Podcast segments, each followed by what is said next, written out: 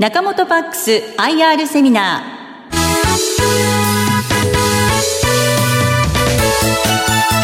ー。この番組は証券コード7811東証一部上場中本パックス株式会社の IR 活動の一環としてお送りします。お話は中本パックス株式会社代表取締役社長川田純さんです。聞き手は株都庁カタリスト櫻井英明さんです。この番組は8月25日に名古屋で開催した IR セミナーを収録したものです。中本パックス IR プレゼン証券コード7811東証一部上場。中本パックス株式会社代表取締役社長川田純さんです。どうぞ皆様大きな拍手でお迎えください。それでは皆様改めましてこんにちは。中本パークス代表取締役社長の川田純と申します。それではまず会社概要になります。私ども、えー、先ほどありましたように証券コード7811東証一部の方に、えー、2017年昨年の9月に上場させていただいております。設立は創業41年で、えー、今年で77年目ということになっております。資本金は10億5700万円。従業員数が848名。でグループ会社は連結子会社が、国内7国外5の12社持ち分法適用関連会社が1社という形で構成をしております。社税を定めておりまして、事業は人なり、人は心なり、楽しい会社を努力と奉仕と人の輪でということで、えー、何を事をやるにしても人が大事と。で焦っていろんなことをやらずにまず人を育てなさいということをあの創業者から常に言われてましてぜひ従業員の皆さん大事にしながらいい会社作っていきたいなというふうに思っております。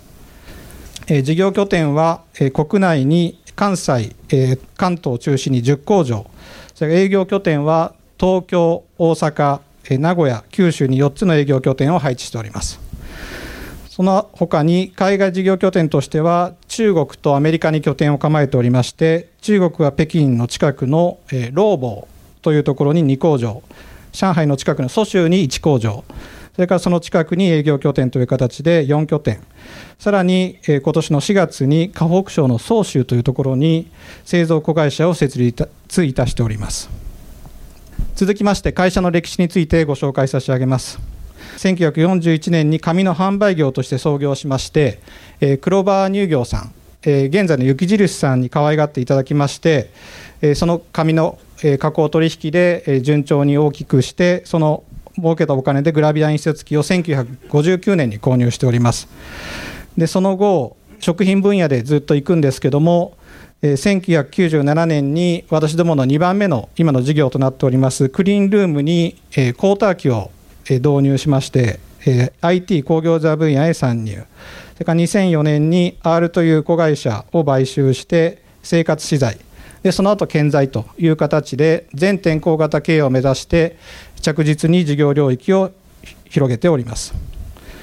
続いて事業内容のご紹介をさせていただきます。私どもの主力事業一つが2ミクロンというすごく薄いフィルムから700ミクロンというすごい厚物のシートまでという形のグラビア印刷。それからクリーンルームでえこの IT 工業材半導体関連の印刷をするクリーンコーティング。それからえ食品からま、自動車内装材になるんですけどもそういったものを加工するラミネート加工。この3つの事業を主力としております。でこれら3つの事業を掛け合わせてできる最終製品が私どものお客様が市場に出している製品になりまして私どもはその中間加工という形になるんですけども私ども一番強いのは食品のトレーとか容器ですね。ハムソーセージお菓子とかの包装材。それから IT 工業材関連で言えばパソコンそれからスマートフォン自動車の内装材。それから医療医薬関連で言えばこのハップ材とか湿布材のステレフォーのフィルム。それから医薬の包材。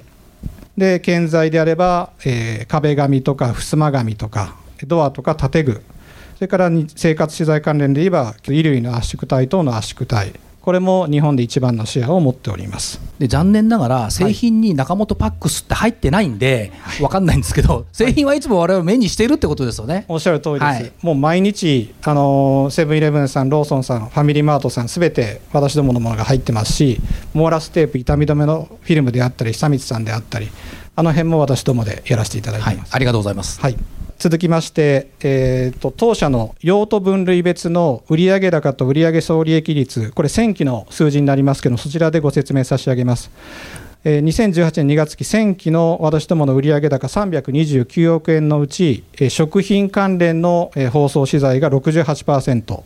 第2に IT 工業財半導体。これが12%、そして12、生活資材が12、医薬、医療関連が5%という形で続いています。粗利49億円のうち、えー、食品が48%ということで、先ほどは売上で68%を占めてましたんで、全体の中で生活資材であるとか IT 工業材、医療、医薬といったものが私どもの稼ぎ頭になっているというところから読み取れます。また逆に言えば、食品が68%の売上占めてますので、まあ、人口が大きく減らない限りは、私どものビジネスは続けられるという形に、安定業績の一つの柱になっております。2009年の2月期、リーマンショックがあったんですけども、その時でも、まあ、少ないんですけども、私ども5億円弱の経常利益を上げさせていただいております。でその後順調に伸ばしまして、2016年の2月期に東証2部に上場して、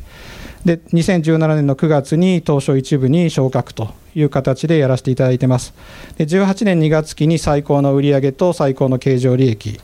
で19年2月期は計画になりますけども、こちらも過去最高の売上と過去最高の利益ということで、計画をしている最中でございます。続きまして、当社の特徴についてご説明を差し上げます。当社はグラビア印刷、それからラミネート、コーティング、この3つの事業を持ってさまざまな分野に入り込んでるんですけどもそれにこの素材開発技術という形で自社でいろんなものを開発しましてこちらを私どもの4つのコア技術というふうに定めております。まずグラビア印刷から、えー、特徴をご説明差し上げます、えっと、私どもはこの12ミクロンから40ミクロンというこのフィルムの厚みを書いてるんですけどもこういった例えばポテトチップスの包装であるとかコンビニのおにぎりとかサンドイッチの包装であるとかっていうところの印刷っていうのは受注はするんですけどもほぼ外注さんにお願いしてます。非常に価格の厳しい世界になります。でそこは外注さんにお願いしてコストの安いところでやっていただく。それ以外の2ミクロンから12ミクロンそれから40ミクロンから700ミクロンといった他社が嫌がるところできないところのみを社内で確保すると。いうところに私どもの、え一つの特徴がございます。で厚物のシートの印刷に関してもまして私ども60%以上のシェアを日本で持ってましてこちらに関しては日本で一番という規模でやらせていただいてますじゃあ続きまして私どもの、えーまあ、主力第2の柱になりなってますコーティング加工技術の特徴についてご説明差し上げます私どもあのここに4つの特徴を書いてますけどもまず1つがえー、高位なクリーン環境で一貫生産ということで、え、この半導体の仕事をやるにしてもこの医薬品の仕事をやるにしてもクリーン度この空間の中にどのぐらい埃があるかということによってできる仕事のレベルというのが全て決まってくるんですけども、え、クラス1000と言いまして、えまあ、実測値はクラス1000未満なんですけども非常にハイクリーンな環境で、え加工ラミネート加工からコーティングスリットまでできる環境を整えております。それから2つ目に、え機械の製造。改造は私どものグループ会社でやってしまうということで設備投資を抑えてお客様からこんな仕事やりたいんだけどって言われた時にはその社内でも改造を済ましてしまうというところでスピード対応するというところでお客様から非常に好評いただいています。それから 3CA の設備と加工キャパシティという3番目のところになるんですけども普通のコーティングメーカーが持ってないような幅例えば1600とか1700とかそれから先ほど言いましたように厚いものができます薄いものができますっていうものができる他社とは違う機械っていうのを入れてます。それから加工のキャパシティも、えコーティングに関しては24時間、え360日稼働ができるような体制整えてますんで大量にいるそれから堪能機で持ってこいったお客さんには私ども喜ばれております。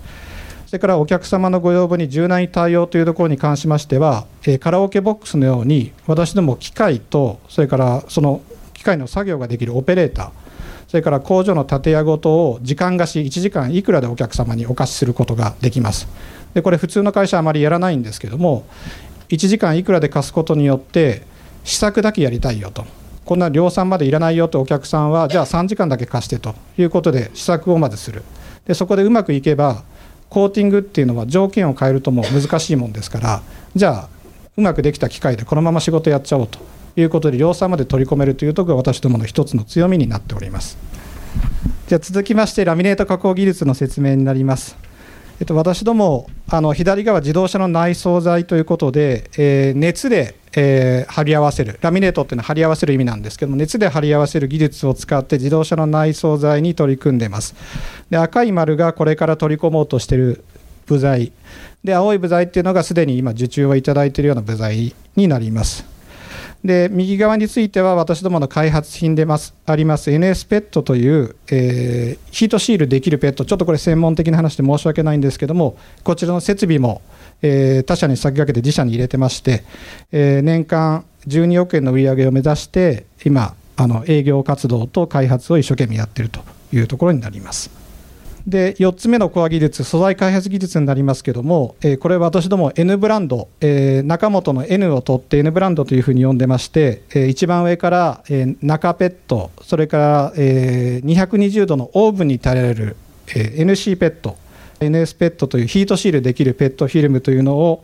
ここに書いてあるのはお菓子のトレーであるとか、乾麺のトレーであるとか、グラタンの容器であるとか、唐揚げを入れる袋であるとかっていったところに今展開をさせてもらっています。どうしても私どもあの受注生産それから委託加工ということでお客様から委託をいただいて加工した商品なんで自社商品じゃないんですけどもやはり売り上げを上げていくそれからオンリーワンになるため自社で開発した製品を直接コンビニさんとかお客さんに売っていく必要があるということで素材開発技術に力を入れております。ちょっとだけすいませんお時間いただいて説明差し上げると通常コンビニのグラタンとかこのチーズ油のきついものの容器って今まで紙の容器が多かったんですけども、はい、プラスチックにするともっと軽量化できるということでプラスチックでさせていただいてプラスチックをオーブンに入れると溶けちゃうんですね。でもそれでも溶けないということでこれは私どもの独自技術特許が入っております。それからこの下のフィルムが溶けるというのは子供なんかが唐揚げかなんか袋に入れて買ってきて電子レンジ容器に入れてかけちゃうと電子レンジの中で容器が溶けちゃったと。いうことが実は皆さんもよく経験してると思うんですけどもそういったところっていうのはどうしてもあまり良くない物質がやっぱり食べ物についちゃってます。でそういうのを私どもやっぱりまずいというふうに考えましてフィルムのことがわからない人が持って帰っても後で溶けてぐちゃぐちゃにならないようにということで開発した商品になります。そういう意味では、やっぱり安心・安全っていうのが一つの背景としてあると考えていいんでしょうか？おっしゃる通りです。はい。でもこれはあれですか？国内ニーズだけじゃなくって、はい、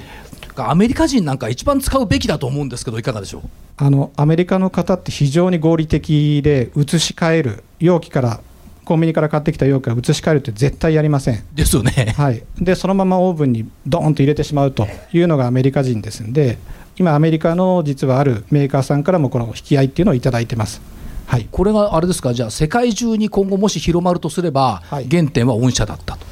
もともとうちの会長がですねアメリカ大好きで。会長アメリカ大好き、はい、はい、でアメリカを攻略するために開発した商品という形で今69になるんですけどやっぱその世代の方ってアメリカの憧れがあるみたいで、はい、それが入れ込まれた、はい、商品になります。わ、はい、かりました。はい。じゃあ続きまして、え私どもの会社の成長戦略と事業の見通し、えこれ3番目の、えテーマですけどこちらについてご説明を差し上げます。まず私たちはあの継続的に成長するための基本戦略としまして一つが私どもの既存事業印刷、それからラミネート、コーティング事業のブラッシュアップっていうのをしていきます。で具体的にはより高機能、高付加価値、差別化できる仕事への挑戦というところと、今、あの海洋プラスチックであるとか、いろんな問題、環境の問題言われてますけども、え環境経営というのを推進していくというところをやっていきます。それから2つ目にグローバル展開ということで、え海外売上高比率、現状10%弱となってますけども、こちらを20%にしていく。それからもうすでに、え今年設立したんですけども、米国での営業拠点を設立ということで、自動車内装材の受注拡大を図ります。それから先ほどからご説明しています中本ブランドの製品の拡販とさらなる開発の推進ということで50億円を目標に進めてまいります。私どものあの既存事業の強化策第1弾としまして私どもの主力ビジネスでありますコンビニさんのビジネスについてご説明を差し上げます。皆様ご存知のようにお家の周りでも今コンビニっていうのはどんどんどんどんこんなに作って大丈夫かなっていうぐらい増えていってると思います。今5万5000店舗まで言ってます。で私ども一部のコンビニさんあの地方のローカルのコンビニさん除いてほぼすべてやらせていただいているような状況ですんで、えー、さらにこのあと10年は4人が住んでる世帯数っていうのは今去年から減り始めました。で1人とか2人3人っていった世帯数は今後10年これからまだ増えていきますでどうそうするとやっぱりちょっと家で作るの面倒くさいからちょっとコンビニで買おうかとかスーパーで買おうかっていうやっぱりご家庭が増えてくると思いますんでこの10年間に関しては私ども人口が多少今減ってきてますけどもまだこのコンビニそれからスーパーのお惣菜の需要っていうのはあるんじゃないかなというふうに思っています。だここを取りこぼさないようにしていきます。じゃあ続きまして既存事業の強化策第2弾、えー、コーティング加工能力増強ということでご説明差し上げます。今年の9月25日に竣工予定の埼玉第3工場になっています。で第1、第2工場はこの左上のところに近いところにあるんですけど、第3工場はそこから車で15分ぐらいのところにございます。でこちらに最新鋭の機械を入れまして、でこちらに関しては、あのセラミックコンデンサーという、まあ、スマートフォン、それからもう、まあ、車のあの中でもそうなんですが、最近、半導体の需要っていうのは非常に増えてまして、そちらの方に使われるような部材を私どもの方で加工するような工場になってます。でしばらくはまだこの日本のお家芸の部分ですんで需要は続くだろうということで私ども投資をさせていただいてもうすでに加工の枠は作る前なんですけどもいっぱいということでいただいておりますこれが第2弾になりますそれから第3弾になりますけれども、えー、環境経営の推進ということで、やはりこの小資源、それから二酸化炭素の削減、本当、台風でも恐ろしく強いのがやっぱり来てます。それからこの夏の気温の異常ですか、それから大雨、もうこういったものもやっぱ脅威を感じるところまで来てますんで、この CO2 の削減、それから大気汚染の防止というのが大事になってます。それからもっと大事な食品ロスの削減。えー、コンビニさんそれからスーパーさんが捨てるお弁当の量っていうのはアフリカ数カ国分を賄えるぐらいだっていうふうに言いますんでそういったものを私どものこの酸素とか水蒸気バリアをコーティングした包装材であれば賞味期限を延ばせるこういった技術を使って貢献していきたいなというふうに思ってます。それから水性インキそれから接着剤。こういったものの無用材化、水性タイプのものにどんどん切り替えることで、大気汚染の防止にも貢献していくという形で環境経営を進めてまいります。それから、えーと、グローバル展開になりますけれども、こちらに関しては、労働工場から南に200キロ行ったところの総州というところに現在工場を建設していますで。これに関してはあの中国非常に今環境問題厳しくなっています。でそちらに対応するためにえー、環境の規制、北京市内も非常に厳しいものですから、そういったものに、リスクに対応するために新しい工場を建設して、私どももう出て23年になる中国事業の安定化っていうのを図ってまいります。それから、アメリカのナッシュビル、あの非常に今、自動車の方も受注な、あの好調な内容、あのトランプさんの関税の問題は頭痛いんですけども、いただいてまして、あのこの今後3年間の受注はいただいてますんで、そちらの方も完全問題も頭に入れながら終始しながらですねこの3年間どうやって動いていくかというところを今後やっていこうかというふうに思っております。でグローバル展開の加速の第2弾としましては先ほど言いましたように拠点の設立っていうのを中国とアメリカの方で行ってますので、えー、これらを一つの成長エンジンにして、海外売上高比率っていうのを20%まで伸ばすというところにやってまいります。それから生活資材関連が売上の中で41%ということで多いんですけども、こういったところを IT 工業材関連、ここに自動車含むんですけども、こういったものを伸ばしていきたいと。それから中国の食品、こちらも非常に伸びてます。こういったところももう一度取り組んでいきたいなというふうに思っております。それから、えー、と成長戦略の3つ目、N ブランド製品の拡販ということで、2018年の2月期が20億円弱までいっておりますので、今期2019年2月期の計画期に関しては20%アップの25億円という形で今進めております。で私どもの業界、普通の印刷やってるだけではもう仕事、価格の叩き合いになってもらえないというところまであの来てるところ分野もあります。そういったところでも中本、面白いもの開発してるねこんなもの開発してるんだったら中本にあの普通の仕事も出してあげようということでより他社との差別化ができるコンバーターを目指しております。で続きまして投資計画になります。えっと、私ども、えっと、大体10億から10そうですね14億ぐらいの投資っていうのをずっと続けてきたんですけども、えー、今期に関しては約24億5000万円の投資をその先ほど説明した埼玉の工場それから中国の工場それから新しい設備等々を含めて計画をしています。でこの投資をするのはやはりこの経常利益率5%以上というのは必ず毎年達成するというところと連結 ROE8% 以上目指していくといったために必要な投資であるというふうに思っております。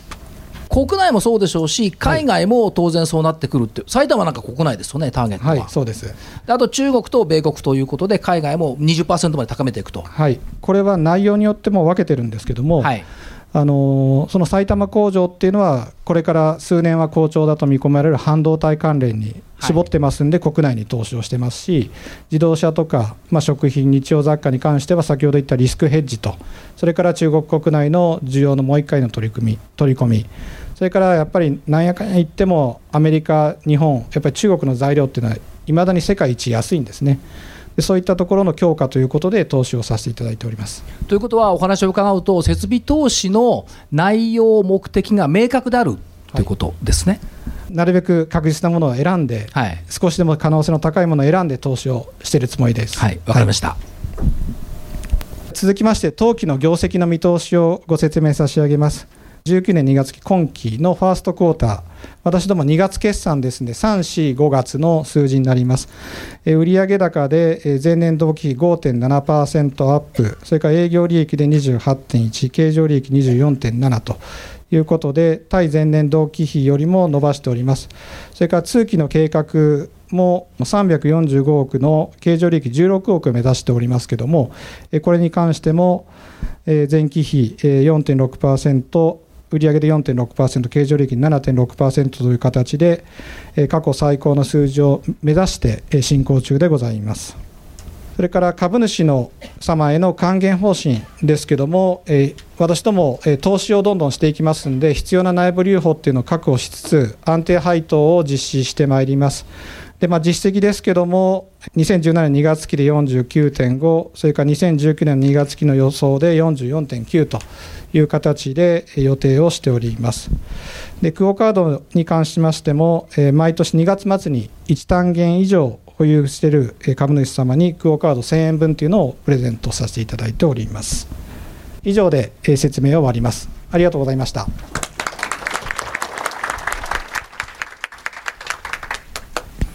ありがとうございました。えっ、ー、と、いくつか質問をさせていただきたいんですが、えっ、ー、と、繰り返しになりますが、やっぱりコンビニ業界とは共存共栄、えー、二人三脚できたというふうに考えてよろしいですね。はい、おっしゃる通りです。はい。どっちが主だったんでしょうか？当然あのコンビニさんが主でどんどん店舗数を増やしまして、はい、私どももそれに応じて注文は増えました。でただ、いろんな提案をしていかないと、コンビニさんっていうのも3か月ごとにデザインもあの商品の入れ替えがありますんで、はい、常にやっぱり、えー、採用いただく、指名していただくには、やっぱりその提案力、それから納期対応力、それから私どもそのコーティングの工場は24時間360日って言ったんですけども、グラビア印刷の工場も24時間250日、えー、稼働してます。常に大都市の周辺にあって、すぐもう明日持っていける、明後日持っていける、この納期対応力、それから瞬発力も必要になりますので、そういったところも評価いただいてますでやっぱりクライアントさんは長いお付き合いが多いというふうに見ていいですか？はいもう何十年というふうに可愛がっていただいてます。あとはあの自動車部門、今はあの非常に順風満帆だと思いますけども、これやっぱしばらく続くということと、製品のところ、赤いこれからっていうのが出てきてるじゃないですか、はい、このあたりも今後の展開ということで期待してよろしいんでしょうか？はいあの実はもう私、毎日ニュースでヒヤヒヤしてるんですけども、あのトランプさんの大統領の次の第3弾ですかね、2000億円の課税の対象に私どもの商品も実はなってます。でそうなると、もう当然、全体の5000億のうち半分が課税対象になってるんで、なるんですけども、その辺についても今、お客さんといろいろ協議しながら、もうほぼすべての自動車部品、その中に入ってしまうもんですから、まあ、あの中国の為替の問題等である程度相殺できる部分と、それからま今後の部分というところを相談しながらやっていきます。それからこの3年間、実は自動車っていうのは、あの今話しているモデルって2021年のモデル、それから発売は2023年のモデルっていうのを話しているんですけどもすでに決まっているところに関しては影響っていうのはあの関税は上がるんですけども採用するしないっていうところに関しては影響がございませんのでアメリカの事務所に関しても順調に売り上げを増やしていけるというふうに思ってます。そもそもナッシュビルに工場を置いてるんですからあれこれ言われたくないですよね、はい、そうですね。本来であれば。はい。ただまあこればっかりはもう皆さんどこの鉄鋼メーカーさんも半導体メーカーさんも皆さん引っかかって頭痛めてる問題ですんで、まあ、ここで一喜一憂せずに着実にやっていきたいなというふうに思っております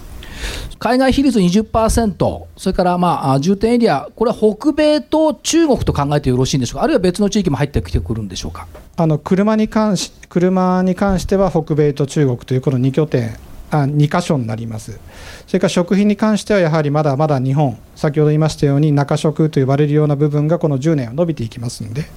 まだ、え日本になります。でその他の日用雑貨品等々に関して、それからあと中国国内の食品というのはやっぱり中国になりますので、まあ、そういった市場が私どもの今後5年から10年のメインターゲットになってくると思います。あと質問の中で全天候型グローバル企業ということが出てきたんですけども、はい、やっぱりそこは目指しているというふうに考えてよろしいんでしょうか？はい、目指してまして、日々少しずつそうなってるというふうに思ってます。食品分野だけだと、じゃああと10年後どうするの、15年後どうするのという話にやっぱなってきます。でそこの中で IT 工業材、半導体っていったような分野が今どんどんどんどん新しい投資もして伸びてきてますし、この5、6年で私ども新しい機械買ったほとんどはこのコーティングマシンになります。でグラビア印刷の機械っていうのは数台しか投資してないという形になりますんで、まあ、選択と集中をしながら日用雑貨であるとかさっきの半導体医療医薬自動車こういった食品以外の分野を集中的に伸ばしていきたいというふうに思っております、えー、差し支えなければですが競合他社っていうのはどういうところを想像したらよろしいんでしょうか？あの正直難しいんです、難しい、はい、というのがあの私どもがあの競合している分野っていうのは例えばトップ企業だと大日本印刷さんとか、はい、突破印刷さんになるんですけどももう売り上げが1兆を超えてますんでなんかそこを、え競合って言わせていただくのはちょっとおこがましい気がしますしで逆に私どもの300個から500億の規模の会社っていうと実はあんまりないいんですね。でそことも実はやってることが違う。例えば藤森工業さんとか富士シールさんとかいった上場企業あるんですけども、はい、やってる内容が一部かぶってますけど大部分が違うという形です。で逆に私どもとほぼフルに仕事の内容がかぶってますという会社さんはもう10億とかにあの15億ぐらいのまたこちこれも規模が違ってきてる。そうですね、はい、いうところですんで私どもあんまり競合っていうのは意識せずにやらせていただいております。あのとにかく業績を上げ続けるといったことに集中しております。わ、はい、かりました、はい、ここまでは中本パックス IR プレゼン証券コード7811東証一部上場中本パックス株式会社代表取締役社長川田純さんでした。大きな拍手でお送りください。どうもありがとうございました。中本パックス IR セミナー。この番組は証券コード7811東証一部上場中本パックス株式会社の IR 活動の一環としてお送りしました。